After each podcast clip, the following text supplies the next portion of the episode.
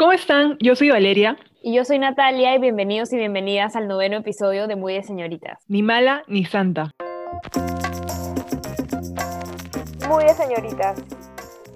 Bueno, hola a todos y todas. Primero queríamos hablar un poco sobre algunas cosas que han estado pasando en el Perú. Eh, una de las noticias que hemos visto que está muy relacionada a la que hablamos, a las que hablamos en el episodio anterior, es que se desarchivaron una denuncia de violación de una víctima porque ésta estaba utilizando, entre comillas, un calzón rojo, una truza femenina de color rojo. Sí, específicamente, eh, si leemos el fallo de los magistrados, dice de que la supuesta personalidad que presenta la misma no guarda relación con la prenda íntima que utilizó el día de los hechos, pues por la máxima de la experiencia, este tipo de atuendo interior femenino suele usarse en ocasiones especiales para momentos de intimidad, por lo que conlleva inferir que la agraviada se había preparado o estaba dispuesta a mantener relaciones sexuales con el imputado. Mm, a ver, aún así la chica, asumiendo de que el color de tu, de tu ropa interior determina si quieres tener relaciones sexuales o no, digamos que sí, digamos de que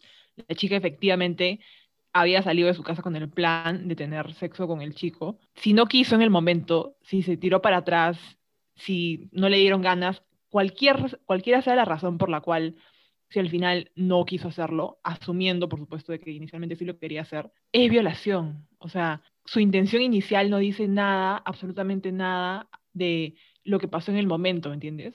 O sea, ella al momento de salir de su casa pudo haber tenido la intención de tener relaciones sexuales y una vez ahí pudo haber dicho, no, sabes que no quiero.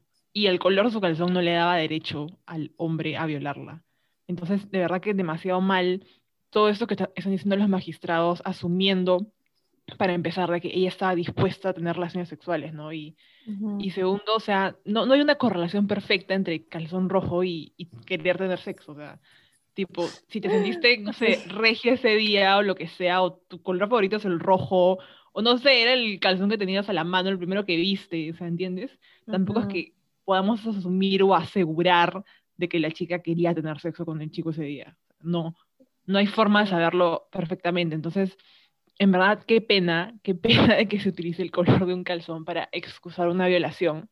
Y han habido un montón de protestas en, en Ica, o sea, chicas que se han parado eh, frente a la, al Poder Judicial allá en Ica, como que con calzones rojos en la mano, diciendo que obviamente el color de tu calzón no implica consentimiento y finalmente se ha, este, la Oficina de Control de la Magistratura, la OCMA de ICA, está investigando a, los, a los jueces de esa sala, que hay que aclarar de que son dos mujeres y un hombre. Sí. dos mujeres dijeron, ah, ya, claro, pues ¿para qué se pone calzón rojo? O sea, si se pone calzón rojo no hay violación, ¿no? Entonces, súper fuerte todo y muy relacionado a lo que vimos la vida pasada de a la señorita le gustaba la vida social, ¿no? Sí, nada más queríamos mencionar esto como recalcando de nuevo este, cómo tenemos esta estructura machista, ¿no? Que permite que sigan pasando estas cosas, que, que las mismas mujeres, como siendo juezas, ¿no? Y eso es lo más grave de todo, eh, absuelven un caso, archivan un caso por por simplemente el color del calzón de, de una chica, ¿no? De, de, en este caso, la víctima. Entonces, bueno, súper indignante. Creo que todos ya tenemos claro que el color de tu calzón no, color de tu calzón no puede consentir eh, solamente tú misma, ¿no? Al hablar. Entonces, ya creo que eso ya está claro y, y, solamente queríamos como recalcarlo al comienzo de este episodio, eh, porque, porque sí es, es, muy importante, ¿no? Es muy importante darnos cuenta cómo los propios jueces de nuestro país están, están trabajando, ¿no? Entonces, bueno, eso. Y luego ya para pasar al episodio en sí, en este episodio vamos a hablar sobre la sexualidad y específicamente vamos a hablar sobre cómo, digamos, a lo largo de nuestro crecimiento como mujeres, tipo de niñas, adolescentes, nos meten todas estas ideas relacionadas a la sexualidad que al final nos llevan a sentimientos de culpa, ¿no? A mucho desconocimiento y, y eso, ¿no? Sí, como dijo Nati, es un poco explorar nuestra relación y la relación de la mayoría de chicas que, que de nuestra edad, que han crecido en países latinoamericanos o, o, no, porque en general todo el mundo es machista, de ver cómo, ha sido nuestra relación ¿no? con el sexo, a diferencia, por ejemplo, de nuestros amigos eh, o conocidos hombres, ¿no? Cómo es su relación este, con el sexo a, medida que han ido creciendo, ¿no? Cómo les hablaron de sexo, qué cosas sabían de sexo y todas esas cosas, ¿no? Entonces, es, hay una escena bien, bien chévere que creo que ilustra bastante cómo a muchas chicas, sobre todo en hogares católicos, les hablan esto. Y es una serie que se llama Jane the Virgin, donde Jane es una chica de 10 años eh, que es nieta de una señora súper, súper católica. Y la señora agarra y le da una flor blanca a Jane y le dice, Jane, aplaza la flor, rómpela. Y Jane, como una niñita, agarra y le saca los pétalos, ¿no? Y la, la destroza. Y la abuela la mira y le dice, bueno, así pasa cuando pierdas tu virginidad. Ya no hay vuelta atrás ya es como que se rompe la flor y estás como que rota y eres impura, no se puede arreglar. Y como que obviamente que le digan eso a una niña de 10 años, pucha, la va a traumar y Jane obviamente creció con la idea de que tenía que mantener su virginidad hasta el matrimonio, ¿no? Y, o sea, está bien si es una decisión personal, pero yo creo que obviamente esa escena, además en la serie, a lo largo de la serie, en varios momentos, hacen un flashback a esa escena, como que, que fue el origen del trauma, de, con el sexo, ¿no? Era como que, no sé, pues estaba ella como que chapando con su, con su flaco, así, como que ya las cosas iban a otro nivel, y en eso se acordaba de la flor y la cara de su abuela, man, Entonces, es como que eso no es sano, no puedes, o sea, el primer contacto que tiene una niña creciendo con lo que es el sexo, la idea de lo que es el sexo, no puede ser traumática, pues, ¿no? No puede ser como que si vieras su virginidad te vas a ir al infierno y te vuelves impura, ¿no? Cuando el sexo se supone que es algo tan, que puede ser algo tan bueno y bonito para tu vida, ¿no? Y positivo. Entonces, ¿por qué venderlo así? ¿Por qué traumatizar a todas las niñas con, con esta idea de la virginidad y la pureza y todo esto? Y además siento que también porque lo que tú dices, ¿no? Como el primer contacto, la primera idea que tiene de lo que es el sexo, como que es de, eh, llena de estos sentimientos de culpa y como el tabú, ¿no? Se va construyendo todo este tabú de no poder hablar del sexo como mujer o como niña adolescente, no puedes hablar de eso, es tabú, la que habla de eso es como que, eh, no sé, te juzgan, etcétera. Y, y yo creo que eso también genera un montón de problemas de, o sea, de información, ¿no? No sabes qué es, no sabes bien qué es, no sabes bien cómo pasa, no sabes bien cómo cuidarte, no sabes nada porque es un tema tabú y nadie lo habla y no se toca y no puedes preguntar porque si preguntas la gente se escandaliza, en especial si eres como adolescente, ¿no? Relativamente joven. Entonces, este, eso también genera un montón de problemas luego más adelante, ¿no? Porque obviamente es importante tener acceso a toda esta información, en especial tal vez de adultos que ya conocen más sobre el tema, eh, o en general, ¿no? Como que tener acceso a información porque si no, uno siempre va a tener la curiosidad y la vas a buscar tú misma, como que no sé, internet y vas a terminar teniendo información que no es tan adecuada como niña o adolescente y, al final a la larga como que te va a jugar en tu contra, ¿no? Porque no vas a poder cuidarte de la manera adecuada, como que no sabes, no conoces bien sobre los métodos anticonceptivos, no conoces bien sobre las enfermedades de transmisión sexual y todo eso, ¿no? Entonces creo que además de generar esta culpa y esta, y, esta conexión entre el sexo y algo malo o algo sucio para las mujeres, también se genera esta desinformación, ¿no? Que obviamente es grave a la larga. Claro, y sobre todo es este doble estándar como, como lo podemos ver en un montón de cosas, ¿no? Es como que para nosotras, como dice Natalia, hablar de sexo de adolescentes, de chicas, es como que, ¿para qué quieres saber eso? Mm, estás muy chiquita, no tienes por qué saber eso. Creces con la idea de que las mujeres que tienen mucho sexo son unas putas, unas perras, y tu mamá te dice como que no seas así. No sé, pienso en, en, en, que en algún momento me han, me han dicho, ¿no? Oye, esa, esa chica como que no, eh, o sea, está, ha estado con muchos chicos o qué sé yo. Recorrida. ajá, está muy recorrida, como no te juntes con ella, como aléjate de ella, este, no quieres que te asocien con esa clase de chicas. Sí. ¿no? Entonces, tú creces con esta idea de que no puedes tener una vida sexual, no puedes hablar de una vida sexual si la tienes ni nada, porque si no se te va a asociar con este grupo de chicas o mujeres recorridas que al final como que no valen, ¿no? No valen para los hombres, porque yo me acuerdo que cuando era más pequeña estaba en un retiro del colegio, yo estudié en un colegio católico, y nos separaban por hombres y mujeres, ¿no? Como que un fin de, un fin de semana iban los chicos y otro iban las chicas. Entonces, en nuestro fin de semana nos daban charlas, ¿no? De religión, lo que sea, ¿no? Porque era un retiro católico. Claro. Entonces, ese año, en cuarto de secundaria, me acuerdo, vino una mamá y nos empezó a hablar sobre cómo teníamos que cuidar como nuestra vida sexual. Nos hizo literalmente la analogía de que las mujeres éramos como carros. Sí, siempre hacen esa analogía. Las personas religiosas siempre hacen la analogía de los carros. En verdad, no sé en qué momento nos convertimos en maquinaria, pero ok, gracias. Claro, entonces es como que literalmente nos dijo, miren chicas, ustedes son como, piensen que son como carros y a los hombres les gustan los carros nuevos. Nadie quiere comprar un carro recorrido, nadie quiere comprar un carro que ya haya sido usado por otros. Entonces, por eso, ustedes ven a las chicas ahora y y ahora, pues sí, pues puede ser que se estén divirtiendo, que sean como muy vacancitas, lo máximo, pero a la hora de la hora nadie se va, exacto, vacancitas. y como que a la hora de la hora nadie se va a querer casar con, con ellas. Y me acuerdo que yo, pues una niña de 15 años inocente, súper, súper, pues este... Claro. No, no vacancita, me acuerdo que me sentí como... Ok, exacto. exacto, me sentí demasiado moralmente superior, era como que sí, claro. esas perras no se van a casar con nadie, nadie las va a querer y a mí sí, porque yo sí me cuido y soy una mujer digna o lo que sea. Pura. Entonces, pura, exacto, ¿no? Entonces, eso fue horrible, o sea, me tomó años, recién creo que este año o el año pasado, miré hacia atrás y dije, qué vergüenza, o sea, ¿quién soy yo para juzgar la vida sexual de otras mujeres, que lo disfruten libremente y aparte, al final me di cuenta, mira, no es tanto mi culpa, o sea, me lo dijeron cuando tenía 15 años, estaba en un colegio católico y como que todas mis amigas este, pensaban igual que yo, entonces al final no era tanto mi culpa, fue lo que se me inculcó, ¿no? Sí, sí, sí. Y ya lo importante fue ahora de grande en la universidad, tras haber llevado cursos muy, muy chéveres de, sociología, ciencia política, con profesoras alucinantes que me hicieron un poco abrir los ojos, y yo misma como que también tratar de informarme y leer en redes, porque nadie me lo dijo, esto lo tuve que aprender yo sola. Claro. Me di cuenta de que yo no soy nadie para juzgar la vida sexual de otras mujeres, de que tu sexualidad o con cuántas personas has estado no te define, ¿no? Entonces, quería aclarar eso, de que por favor dejen de traumatizar a las chicas con la sexualidad, dejen de hacerlas sentirlas superiores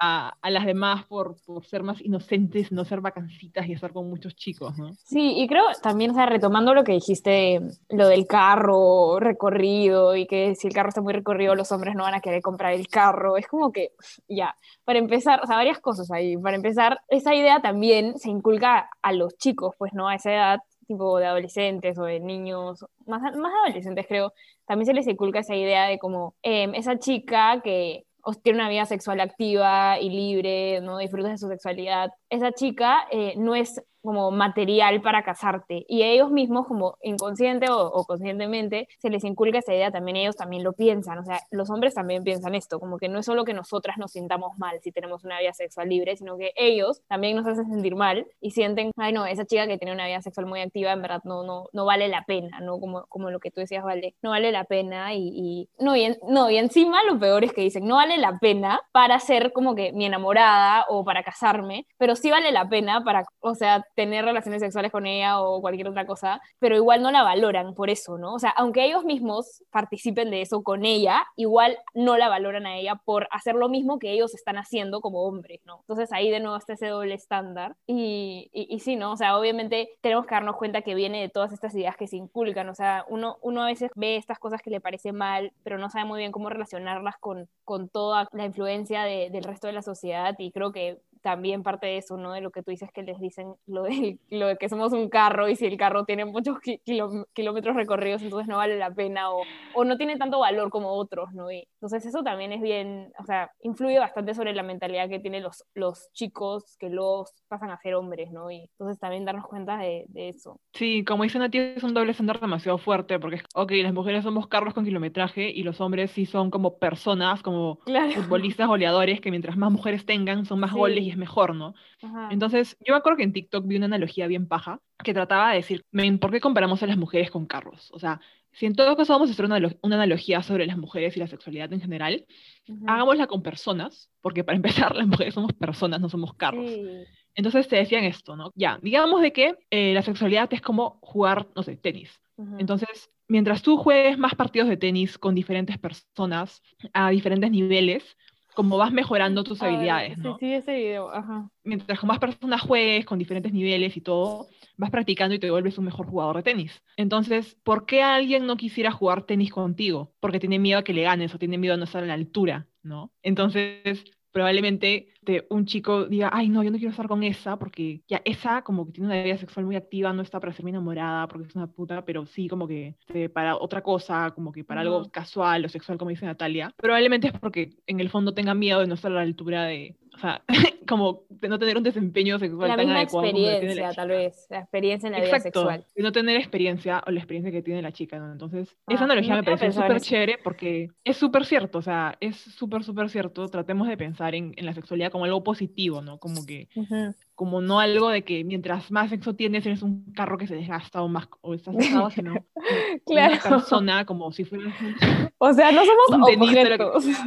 no somos como que maquinaria que se deprecia o se amortiza no somos no sé por qué creen como que nos calculan como si fuéramos una cuenta contable creo en verdad por favor, para de ofendernos. Sí, sí, sí, eso, de, en verdad, o sea, habría que preguntar a los hombres, ¿no? También como que me gustaría saber sus perspectivas, porque obviamente ellos son los que han vivido eso, o sea, han vivido esas influencias eh, y, y fácil, ellos son los que mejores pueden dar, eh, digamos, evidencia de que sí, tal vez como hay una chica que, que, ha tenido una vida sexual muy activa, tal vez ellos se sienten como que tal vez no hayan tenido suficiente experiencia, como que se sienten cortos, o sea, cortos y, y eso, ¿no? Pero, pero, pero sí, o sea, de hecho yo también creo que entra en juego eso, eso también, ¿no? Y que eso hace que la juzguen a ella por sus propias inseguridades, ¿no? Que también son impuestas por la sociedad machista que dice que si un chico a los 20 años no ha tenido sexo, la sociedad lo juzga, ¿no? En especial sus propios amigos se burlan de él. Y yo lo he visto con mis propios ojos, así que nadie venga,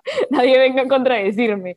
Lo juzgan, se burlan de él, lo presionan socialmente para que tenga una relación sexual con cualquier chica, al margen de que él quiera o no, simplemente porque la sociedad le impone eso como hombre, ¿no? Entonces que eso también obviamente está mal y eso obviamente puede generar inseguridades, así como a nosotros se nos generan inseguridades otros temas, como por ejemplo el aspecto físico, yo creo que a ellos se les genera inseguridades por ese tema, ¿no? Que es el no, por ejemplo, un chico que no tiene una vida sexual tan activa, se, le llaman determinados nombres y se le juzga, ¿no? Entonces, por ese, por ese lado también eh, es bastante dañino para ellos, porque, o sea, no, como que es una, es una construcción, ¿no? Esto de que los hombres son los que deberían ser los que tienen la vida sexual más activa de todos, y, y claramente es algo construido, ¿no? Sí, yo creo que me has hecho pensar también, ¿no? Tengo un amigo que me cuenta, vale, si tú supieras la cantidad de chicos, amigos o conocidos que yo conozco que han iniciado su vida sexual en un prostíbulo, o sea, acá en Perú, me dijo, te quedarías con la boca abierta. Y presionados por sus amigos. De nuestra edad que, exacto, que o sea, me, me, contó literalmente, mira, incluso uno de mi grupo como que ya tenía 22 años, no lo había hecho y entre todos lo llevamos, o sea, lo ah, llevamos al prostíbulo porque ya era demasiado. y yo me quedé como, ¿qué? Pero, o sea... Ya era demasiado. ya era demasiado. Y yo me quedé como, déjalo horrible, ¿no?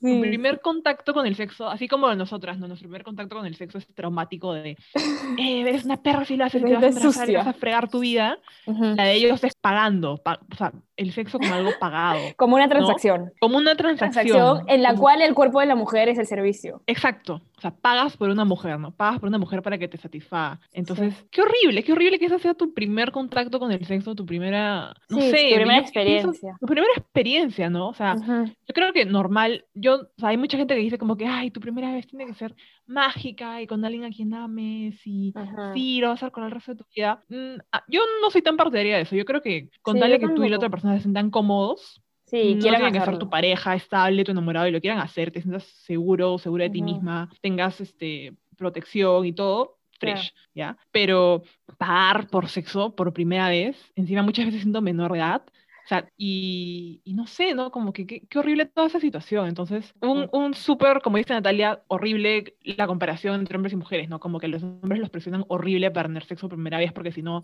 les dicen o que son gays o que son pavos o lo que sea. Y en cambio las chicas, de repente, si alguna inicia su vida sexual muy joven, es como que las juzgan horriblemente por hacerlo, ¿no? Claro, es exactamente lo contrario. Exactamente lo, contrario.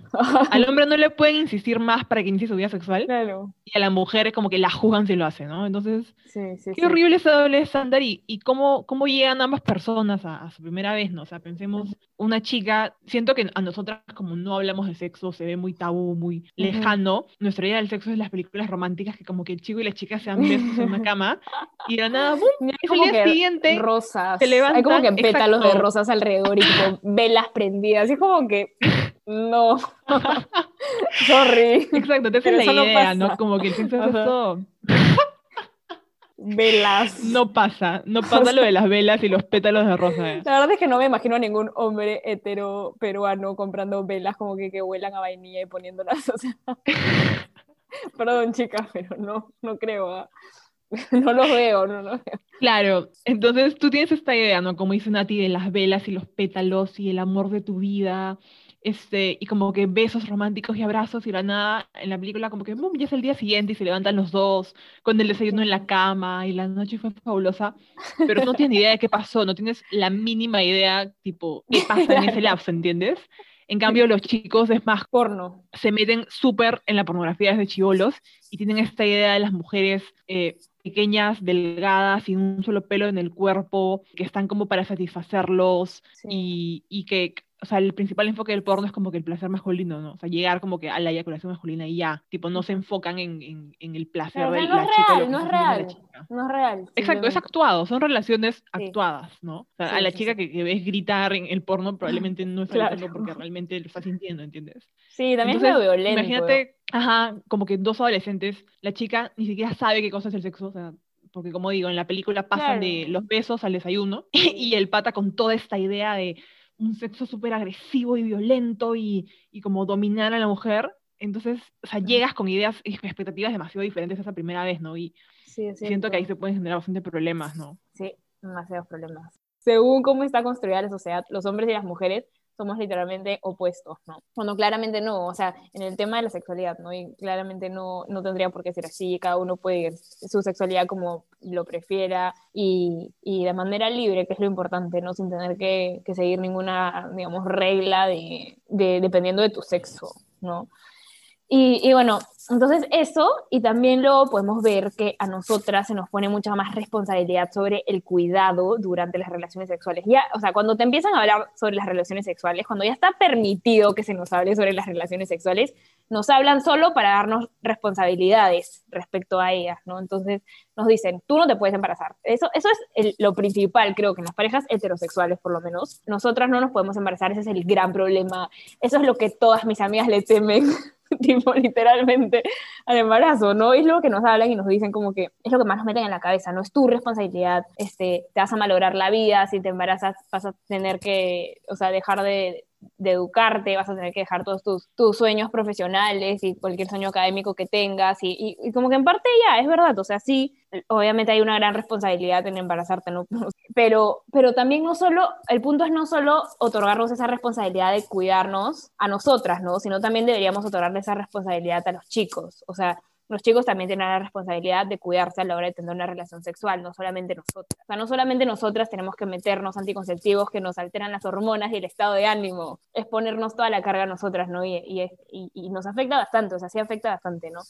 Este, obviamente hay otros métodos anticonceptivos, pero digamos la pastilla anticonceptiva yo creo que está bastante utilizada en general y, y yo creo que sí debería ponerse más responsabilidad a, a, los hombres, no, no solo a nosotros. Sí, como dicen a ti, o sea, nos ponen doble carga, la carga de los anticonceptivos, o sea, físicamente alterar tu cuerpo con hormonas y aparte la carga emocional, ¿no? De culpa de que claro. vas a fregar tu vida si te embarazas, vas a tener que dejar los estudios, quién se va a hacer cargo de tu hijo, o sea, nos ponen esa presión y a los chicos quizá también les dicen, ¿no? Como que, hoy no embarazas a tu flaca, pero obviamente es mucho menor, es muchísimo menor, sí. porque probablemente ellos sí puedan seguir estudiando, ellos sí puedan seguir trabajando, o lo que sea. O sea, sí, Entonces, sus cuerpos no, no alterados por eso, sus cuerpos no Exacto, exacto. Entonces también piensen en como que todos los anticonceptivos que hay, ¿no? Como dijo Natalia, pastillas anticonceptivas, el dispositivo intrauterino, las inyecciones, los parches, Sí. Casi todo está diseñado para mujeres. Eh, todo, todo está enfocado en el cuerpo de la mujer y cómo la mujer uh -huh. tiene que prevenir el embarazo. Y el, el, el, único por excelencia masculino es el condón. El condón. Y uh -huh. eso, eso, ni siquiera altera tu cuerpo, o sea, es algo que te pones en el momento y te lo sacas y ya. y a veces tipo, no se lo no, quieren no poner. Que... Así. Exacto. Y ni siquiera es como que una responsabilidad como la pastilla que es diaria. No es como la pastilla, que es como que la tomas todos los días y si no la tomas te fregaste, como que estar ahí tomando la pastilla. O la inyección de tener que ir todos los meses al médico a que te inyecten. O sea, al menos yo odio las inyecciones, por ejemplo. O el dispositivo intrauterino, que es que te metan algo al, al útero para evitar que pasen los espermatozoides. O sea, literalmente claro, son cosas claro. que cuestan, número uno, en plata. Sí. Número dos, sí. en alterar tu cuerpo y el esfuerzo mental de, o sea, tú no tener que fregar tu vida por embarazarte. O sea, qué horrible, ¿no? En verdad, lo más, o sea, si lo piensan, lo más lógico es que los anticonceptivos se enfoquen en hombres, porque un hombre puede embarazar a muchas mujeres en nueve meses y una mujer puede tener un solo hijo en nueve meses, ¿entiendes? O sea, si lo ves lógicamente y tú quieres prevenir los embarazos no deseados y, y la sobrepoblación, lo que sea, tiene lógica enfocarte en anticonceptivos masculinos, pero no lo hacen. O sea, hace un par de años creo salió una noticia que decía que se había intentado hacer una pastilla anticonceptiva para hombres y como toda pastilla había tenido esos efectos secundarios de náuseas, dolor de cabeza, fiebre, whatever, ¿ya? Y esos literalmente son los efectos de la pastilla anticonceptiva femenina. Pero en el estudio de los hombres era como que se quejaron y como que ya lo dejaron ahí, tipo, nunca salió la pastilla. Y es como que, en serio, en serio no puedes tomar una pastilla, o sea, sabiendo de que si pasa algo, la responsabilidad, o sea, el embarazo va a ir al cuerpo de la chica y ella es la que va a sufrir todo eso, tú ni siquiera puedes tomar una maldita pastilla para prevenirlo, entonces... Sobre todo porque nosotras sí las tomamos, ¿no? O sea, nosotras sí las tomamos, no es como que les estamos diciendo, ay, hagan algo que nosotras nunca hacemos, o sea, como muchísimas mujeres toman pastillas anticonceptivas y al comienzo te dan náuseas, dolores de cabeza, todo, o sea, igualito, igualito, ¿no? Y después también como que a algunas les causa depresión incluso, así que... ¿En serio? Sí, sí. tipo, por favor, ubíquense en el espacio y en el tiempo. Que también tomen un poco más de responsabilidad. Ese es el punto. Sí. Y, luego creo que eso también se relaciona con lo que hablamos de, de, la educación sexual integral, ¿no? Porque eso también, o sea, siento que este desconocimiento sobre los métodos anticonceptivos y este como poca responsabilidad que se le otorga a los hombres también parte de esta educación sexual integral que no existe en el Perú, o sea, por lo menos, ¿no? Sí, yo creo que, que definitivamente no tenemos la educación sexual que, merecemos. Este, siento que al menos en colegios católicos está muy enfocada al esto de, la culpa y, es algo que nos habla mucho porque dicen, ¿no? Como que, ¿para qué les vas a enseñar a los niños eso? O sea, son menores de edad, ¿por qué deberían saberlo? Y es, sorry, pero la realidad es que la mayoría de adolescentes inicia su edad activa en el colegio o en la universidad. Entonces, tienes que dárselos antes, tienes que hacerlo, hacérselos saber antes, ¿no? Y mucha gente piensa que, pucha, la educación sexual es enseñarles el Kama Sutra, no sé, posiciones sexuales, qué, qué sé yo, ¿no? Pero no, es un tema de salud. gente. Es un tema de salud, es un tema de, así como te enseñan el sistema digestivo, el sistema respiratorio, bueno, te tienen que enseñar, primero conocer tu cuerpo, las partes del cuerpo, la anatomía femenina y masculina, y segundo, cómo cuidarte, porque la verdad es que lo quieras o no, tú como padre tienes que darte cuenta que tus hijos van a tener sexo y probablemente lo hagan a una edad súper temprana. Sí. Y es mejor que lo eduquen en el colegio y le digan, mira papito, así se pone un condón, mira mamita, nadie te puede obligar a tener sexo, el consentimiento es sí, solo sí. Ahora pienso como, que en niños más pequeños, esas zonas de tu cuerpo son privadas, esto es tu pene, esto es tu vulva, nadie lo puede tocar, ¿entiendes? O sea, llamar a las partes del cuerpo por su nombre. La educación sexual es demasiado importante, súper, súper importante, sobre todo en un país como Perú, que tenemos una alta tasa de embarazos adolescentes. Leí que no había bajado como en 10 años. Sí. Y, y, sobre todo para, para de ahí prevenirnos. Y, no, y, enfermedades de transmisión sexual, enfermedades de transmisión sexual, que muchas veces no se resalta eso.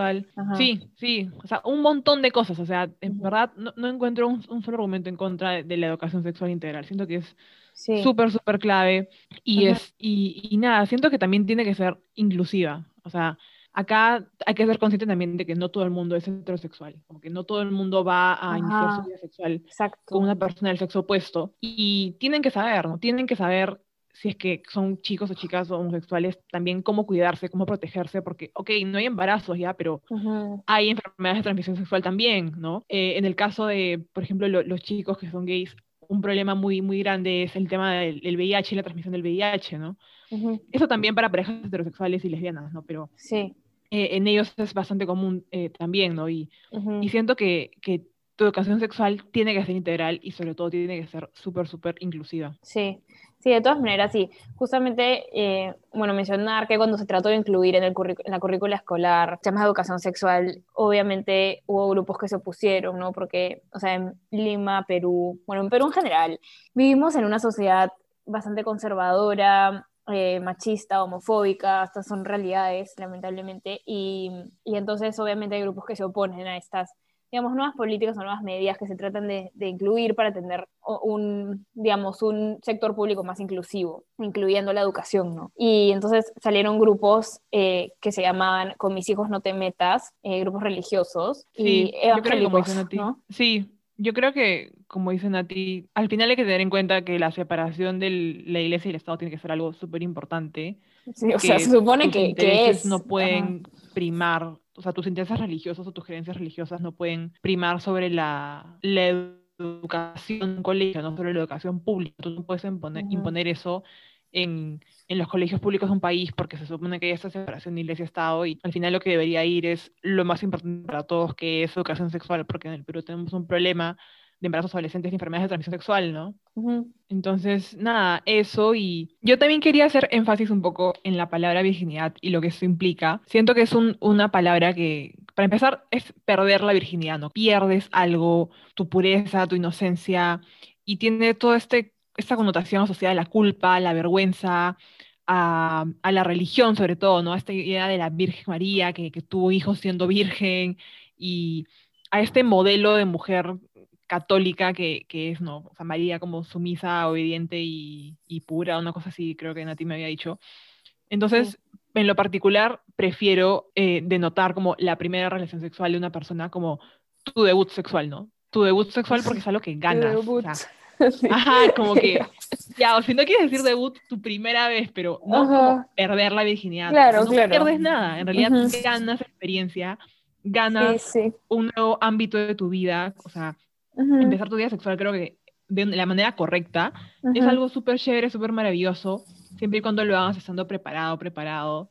es, algo que ganas, es algo que va a ser súper positivo a tu vida, es algo muy bueno, algo que se puede disfrutar súper bien entre dos personas. Y, y eso, ¿no? Que, que, yo en verdad trato de quitar la virginidad de mi vocabulario y, y decirlo más como debut sexual o primera vez o, o qué sé yo, porque siento que el lenguaje tiene mucho poder, ¿no? De cómo vemos las cosas.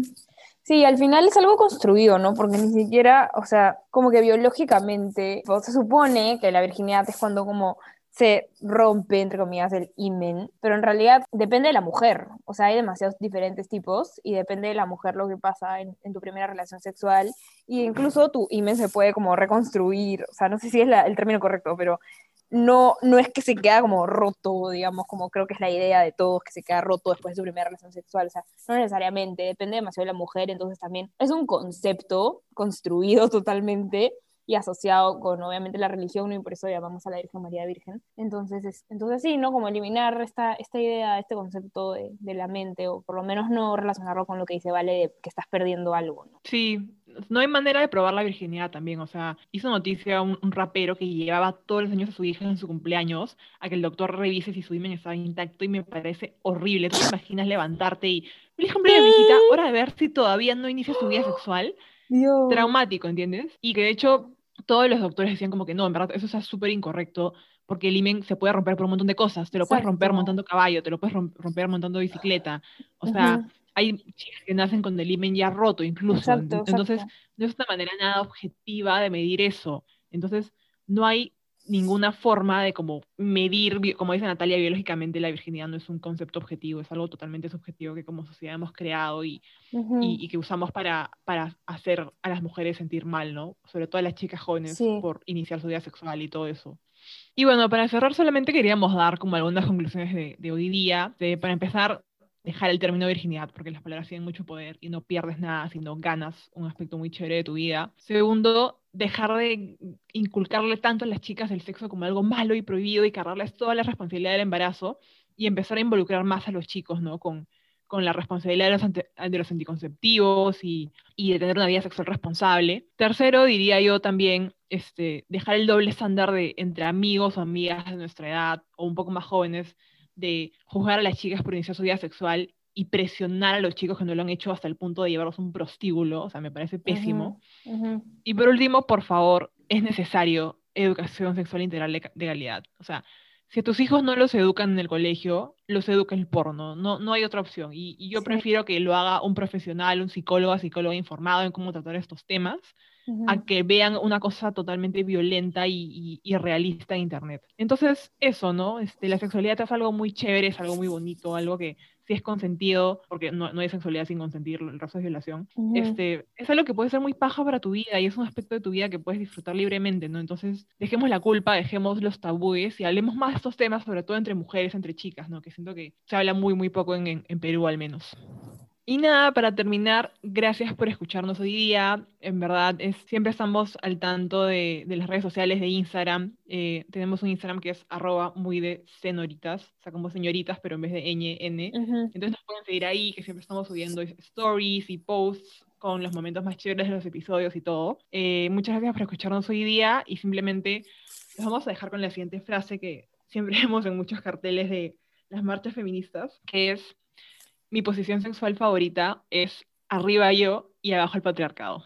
¡Y tiemblen, y tiemblen, y tiemblen los machistas!